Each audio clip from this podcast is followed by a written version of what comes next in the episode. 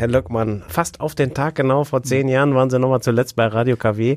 Da ging es in die heiße Phase, die Einweihung der Rheinbrücke. Was war das für ein Tag für Sie? Tag der Erleichterung oder nochmal große Anspannung? Beides, würde ich sagen. Es war vor allen Dingen so, dass an dem Tag vorher, als wir noch auch ein bisschen Probe da gemacht haben, sehr, sehr schlechtes Wetter war und wir gedacht haben, wie kann das nur gehen an dem Morgen? Und dann ist das Wetter ja umgeschlagen. Es war zwar kalt, aber Sonne, das war dann fantastisch. So gesehen ist dann alles gut gelaufen und das, es waren ja sehr, sehr viele Leute da und das ist gut in Erinnerung geblieben, das Ganze. Ja, viel Prominenz war da. Der damalige Verkehrsminister Ramsauer war ja, ja dabei.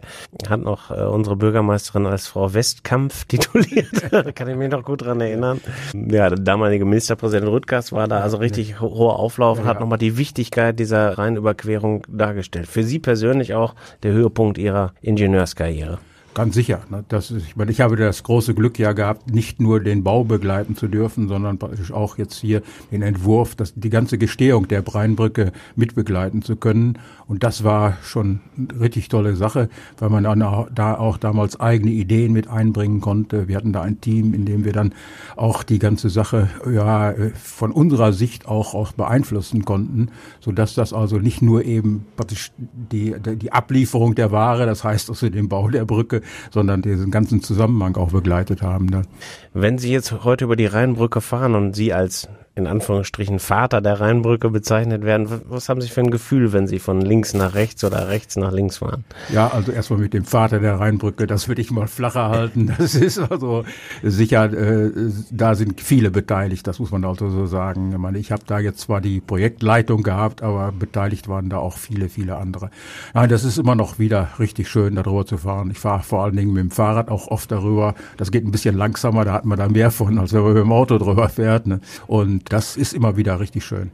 Ich kann mich noch erinnern, als wir haben uns damals ja auch öfter mal unterhalten haben, da ist mir eine Aussage in Erinnerung äh, geblieben, da haben sie gesagt, ich bin dankbar, weil bei diesen ganzen Bauarbeiten, die ja jahrelang gedauert haben, hat sich niemand ernsthaft verletzt und ist niemand ums Leben gekommen. Ist ja auch nicht immer selbstverständlich. Ne? Ja, das ist also äh, gerade bei so einer Baumaßnahme mit dem Pylon, mit so einer Höhenbaumaßnahme, ist ja die Gefahr immer sehr groß, dass da irgendwas passieren könnte. Und deswegen war eigentlich das Wesentliche bei der ganzen Angelegenheit, dass keinem was passiert ist und dass alles gut gegangen ist und wir das Bauwerk auch haben erstellen können, ohne dass große Unfälle passiert sind.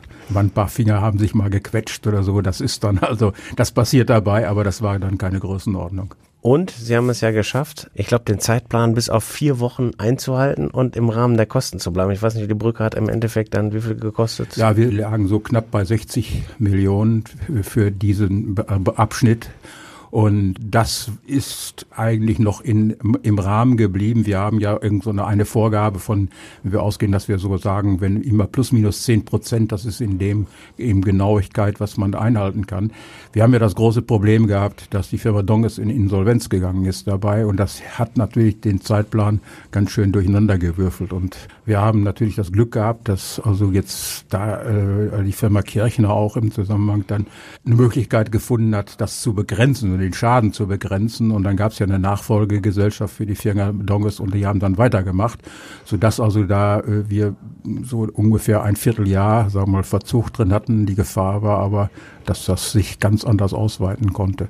So gesehen war es dann also jetzt alles im Rahmen dessen, weil ja auch dieser Verzug hat ja auch Geld gekostet. Das war einfach so. Ne? Und deswegen war das also im Kostenrahmen, waren wir sehr zufrieden damit. Ja, vor allen Dingen, wenn man andere Bauwerke in Deutschland äh, sieht, was die, deren Fertigstellung noch gar nicht abzusehen ist und der Kostenrahmen äh, explodiert ist. Ich habe jetzt gerade im Spiegel ja, am Wochenende einen Bericht über diese Kölner, über das Kölner Opernhaus gelesen und wenn man das liest, dann kann man sich nur mit Grausen abwenden, was da also für Entwicklungen passieren. Da dann, wo das praktisch überhaupt nicht mehr kalkulierbar ist und da kann noch keiner weiß, wie es weitergeht. Ne? Das ist natürlich auch ganz fatal.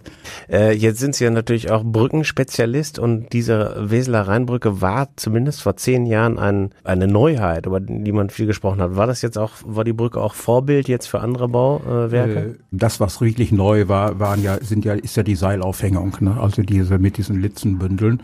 Jetzt haben wir natürlich diese Art von Brücken in der Bundesrepublik eigentlich sehr oft. Ne? Das ist also einfach diese Größenordnung. Das andere, also jetzt gibt's ja diese Hochmoselübergang, der da gerade fertig geworden ist. Das ist praktisch eine Brücke, die allen Balken, der über zwar sehr hohe Pfeiler geht, aber eben nicht diese Seilaufhängung. Und deswegen weiß ich nicht, wie weit sich diese Entwicklung weiter trägt, ne? weil also einfach die Verkaufszahlen sind für die nicht da. Ne? Die Entwicklungskosten für so ein System sind sehr, sehr hoch und dauern sehr, sehr lange. Das heißt also, die Hersteller müssen einen langen Atem haben und man und dann ist der Markt hier nicht da. Ich weiß jetzt natürlich nicht, habe das nicht, kann das nicht verfolgen, wie die jetzt praktisch im Ausland ihre Ware in dem Sinne verkaufen können. Nur in der Bundesrepublik selbst ist der Markt ziemlich klein in der Richtung. Dann. Ja, obwohl wir Brücken brauchen. Ne? Es ist ja überall alle marode. Hier gerade in der Nachbarschaft die äh, Rheinbrücke Neuenkamp muss neu gemacht werden. Leverkusen und und und kann man alle weiter aufzählen. Also da können wir dann froh sein, dass wir diese Rheinbrücke bei uns in Wesel haben, die Niederrheinbrücke, weil die wird ja ja voraussichtlich noch ein paar Jahrzehnte halten. Ne? Soll sie. Das wäre also fatal, wenn das nicht so werden würde. Ich meine, die Planung, muss man sagen, ist ja fast 20 Jahre alt. Ne? Also vor, vor 15 Jahren ja, ist der Auftrag erteilt worden. Das muss man jetzt sich auch mal überlegen. Und äh, zu dem damaligen Zeitpunkt ist praktisch dann als Standards alles das eingeführt worden, was praktisch ganz, man ganz neu erkannt hatte da. Ne? Das heißt also, äh, zum damaligen Zeitpunkt war das alles sehr, sehr neu. Nur äh, gerade wenn ich jetzt also diese Lastannahmen, die ja jetzt gerade mit ihren Lkw-Lasten eine große Rolle spielen, wie da wieder neue äh, Erkenntnisse kommen und wie da praktisch im Grunde genommen noch wieder neue Belastungen erkannt werden, die, denen man jetzt praktisch da einen Widerstand, also heißt also das Tragwerk entgegensetzen muss, dann ist das schon wieder praktisch alt. Ne? Das muss man also auch wieder immer sehen. Ne? Das ist einfach jetzt hier, Planung ist um die 18, 19 Jahre alt, ne, die der Brücke zugrunde gelegen hat. Ne. Aber eine Lebensdauer soll schon noch 80, 90 Jahre jetzt. Nein, wir gehen da ja von aus, dass wir eine Lebensdauer von 100 Jahren haben. Das also, und zwar äh, ist das heute viel, viel differenzierter gedacht als früher. Früher hat man das Tragwerk betrachtet. Heute betrachten wir die Baustoffe auch, ne, die wir einsetzen. Das heißt also, wie äh, dauerhaft sind die Baustoffe, die wir einsetzen, die dann nachher praktisch zu der Lebensdauer des Bauwerks führen. Und das wird heute viel eingehender betrachtet, sodass also diese 100 Jahre, die wir da, glaube ich, jetzt zugrunde gelegt haben, meine ich schon ganz in Ordnung sind. Natürlich muss die Brücke gepflegt werden. Das heißt also, ich muss da immer irgendwas dran tun. Ne? Ich kann die also nicht einfach bauen und stehen lassen. Das ist genauso wie im Haus. Da muss ich auch was dran tun. Ne? Sonst ist da die Lebensdauer auch begrenzt. Was muss man da so an, an Wartungsarbeiten? Was, was ist bei so einer Brücke immer wichtig? Ja, wir haben ja jetzt bei den, der Überbau ist ja in Stahl. Das heißt also, Stahl muss gegen Korrosion geschützt werden. Da ist ein Anstrich drauf. Nur jetzt die Anstrichsmittel, die wir jetzt da drauf haben, die sind natürlich, haben eine andere Lebensdauer als die vor 30, 40 Jahren. Aber man muss davon ausgehen, dass so nach 55 Jahren mal irgendwo auch was repariert werden muss. Das heißt also, dass vielleicht eben nur in dem Deckanstrich man irgendwas ergänzen muss.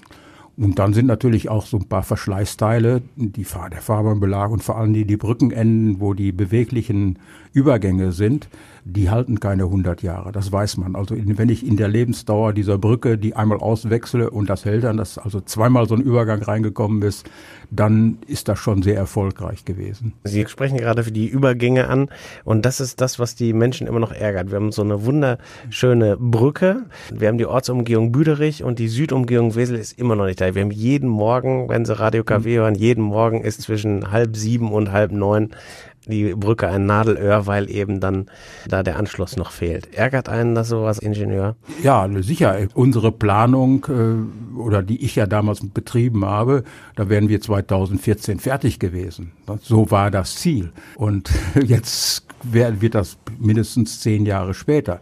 Ich bin, bin 2011 ausgeschieden und habe natürlich diese Planungsentwicklung weiter nicht mehr mitbekommen. Aber das liegt aber auch viel daran, wie intensiv sowas betrieben wird. Und äh, das ist ja nachher praktisch, wenn der politische Druck nicht da ist, dann lehnen sich alle zurück und ja, dann dauert's. Ne? Und äh, alleine, wenn ich mir überlege, dieses Planfeststellungsverfahren, was ja praktisch bei der Bezirksregierung in Düsseldorf anhängig war, wie lange das sich hingezogen hat. Ne? Und das sind eigentlich die Dinge, die uns heute wehtun dabei, dass also diese Genehmigungsverfahren so sich so endlos hinziehen. Und, und dann findet man noch eine Zauneidechse oder eine Rauhautfledermaus und dann eine Knoblauchkröte, dann ja. muss die erst noch umgesiedelt werden. Ja, ja, das, ja, ja, das ist so. Ja. Das sind solche Dinge, daran mhm. krankt die Entwicklung ein bisschen. Ne? Ich habe mal äh, einen guten Freund, der besucht mich einmal im Jahr und der kommt dann immer von der linken Rheinseite, meistens im Dunkeln über die Rheinbrücke und sieht dann die beleuchtete Rheinbrücke und dann das fühlt er sich immer, als würde er in eine amerikanische Großstadt kommen. Er hat gesagt, so ein Einfallstor für so ein relativ, Wesel möge es mir verzeihen, beschauliches Örtchen, das ist schon äh, beeindruckendes, äh, sag ich mal, Wahrzeichen, kann man sagen. Ne? Ja, also die Idee mit der Beleuchtung Beleuchtung, das ist also schon eine tolle Ge Geschichte geworden. Also ich finde das also auch sehr schön, wenn man jetzt im Dunkeln da reinfährt, wie, wie das also das Tragwerk man auch sichtbar macht. Das ist schon toll. Das Provisorium hat ja, glaube ich, 50 oder 60 Jahre gehalten. Wir haben gerade ja. gesagt, die Brücke hält jetzt 100 Jahre. Äh, wie war das noch mit, mit, dem, mit dem Schiffsverkehr? Was waren so die größten Herausforderungen während des Baus? Das Problem war ja, dass also praktisch durch die alte Brücke die Pfeiler ja da standen und praktisch die Engstelle dann immer war und äh, wir den Stahlüberbau ja im sogenannten freien Vorbau gebaut haben. Das heißt also immer vor das vor die Spitze wurde das nächste Stück davor gehängt und in dem Augenblick immer dann, wenn jetzt praktisch so ein Teil im Kran gehangen hatte, musste der Schiffsverkehr in dem Bereich praktisch gesperrt werden. Und dann jetzt durch den sowieso durch die Einengung der alten Brücke wurde das also natürlich wurde das so ein Einbahnverkehr. Jetzt hat man das aber immer so genutzt, das habe ich vorher ja auch in dem Sinne gar nicht gewusst, dass also jetzt der verkehrsärmste Tag auf dem Rhein der Montag ist. Nicht das Wochenende, sondern der Montag, weil dann am Sonntag in Rotterdam nicht geladen wird und dann ist also praktisch am Montag der geringste Verkehr, sodass also diese Montagevorgänge haben dann immer montags stattgefunden. Das sind dann also so Dinge, die man dann, also wenn das ins Detail geht, nachher dann auch entsprechend erfährt und auch dann nutzen muss. Ich kann mir vorstellen, dass nachdem die Planung abgeschlossen war, der Bau dann losging, jeden Tag gibt es neue Herausforderungen. Aber haben Sie vielleicht so als Erinnerung heraus eine sagen, so das war jetzt wirklich, das war so ein richtiges Nervenkitzel, dass das funktioniert. Das war die größte Herausforderung, die wir meistern mussten. Also eine Sache war natürlich die, wir haben ja diese Vorlandbrücke, das war, ist ja eine Betonbrücke, die so richtig große Dimensionen im Querschnitt hat. Die ist ja im sogenannten Taktschiebeverfahren gebaut worden. Das heißt also, man hat also in, in einer Art Feldfabrik das erste Stück ja gefertigt. Und dann wurde das praktisch über Hydraulik nach vorne rausgeschoben. Und dieser erste Vorgang, das zögerte sich dann auch äh, ziemlich hin und bis also dann auf Mal, so dass die Brücke sich langsam in Bewegung setzte. Das war schon äh, nachher die weiteren Schritte, da wusste man, das funktioniert ja. Ne? Da hatte man das dann gesehen, das ging dann. Und Aber das waren dann lange Sekunden, wo sie sagen, so nach dem Motto, jetzt muss die sich doch bewegen, ja? Ja, ja, ja, da steht man davor. Und äh, alle sehr angespannt, ne, ob es dann auch wirklich so funktioniert, weil so dieses Verschieben mit diesen Dimensionen hatte man vorher auch noch nicht so oft gemacht. Ne? Das, und vor allen Dingen auch die Firma noch nicht. Und deswegen war das natürlich schon eine ziemliche Herausforderung.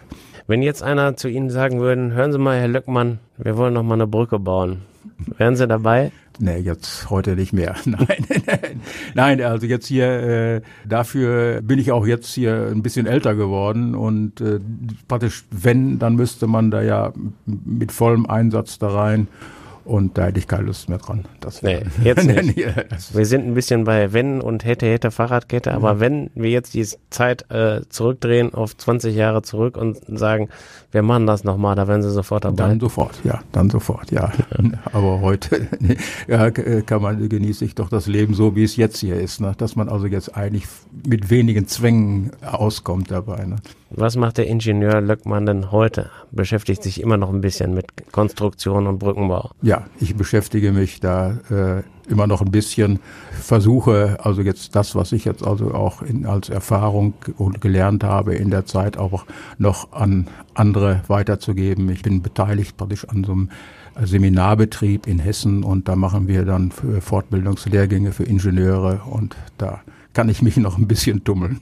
Und das ist auch ein bisschen Jungbrunnen, wenn man den jungen äh, Jungspunden dann noch ein bisschen ein paar Tipps mit auf die Reise geben kann. Ja, sicher. Ist auch eine Herausforderung. Ne? Man äh, sitzt, sieht ja die Leute vor sich sitzen und muss natürlich das auch dann mal so rüberbringen, dass es interessant ist und dass also auch da eben das, was da jetzt auch an Neuheiten heute kommt, auch entsprechend rüberkommt und auch aufgenommen wird. Wenn man also da nur sowas erzählt, wo die anderen und sie, die schlafen alle ein, dann ist also das Ziel da nicht erreicht. Dann ist das also nicht so toll.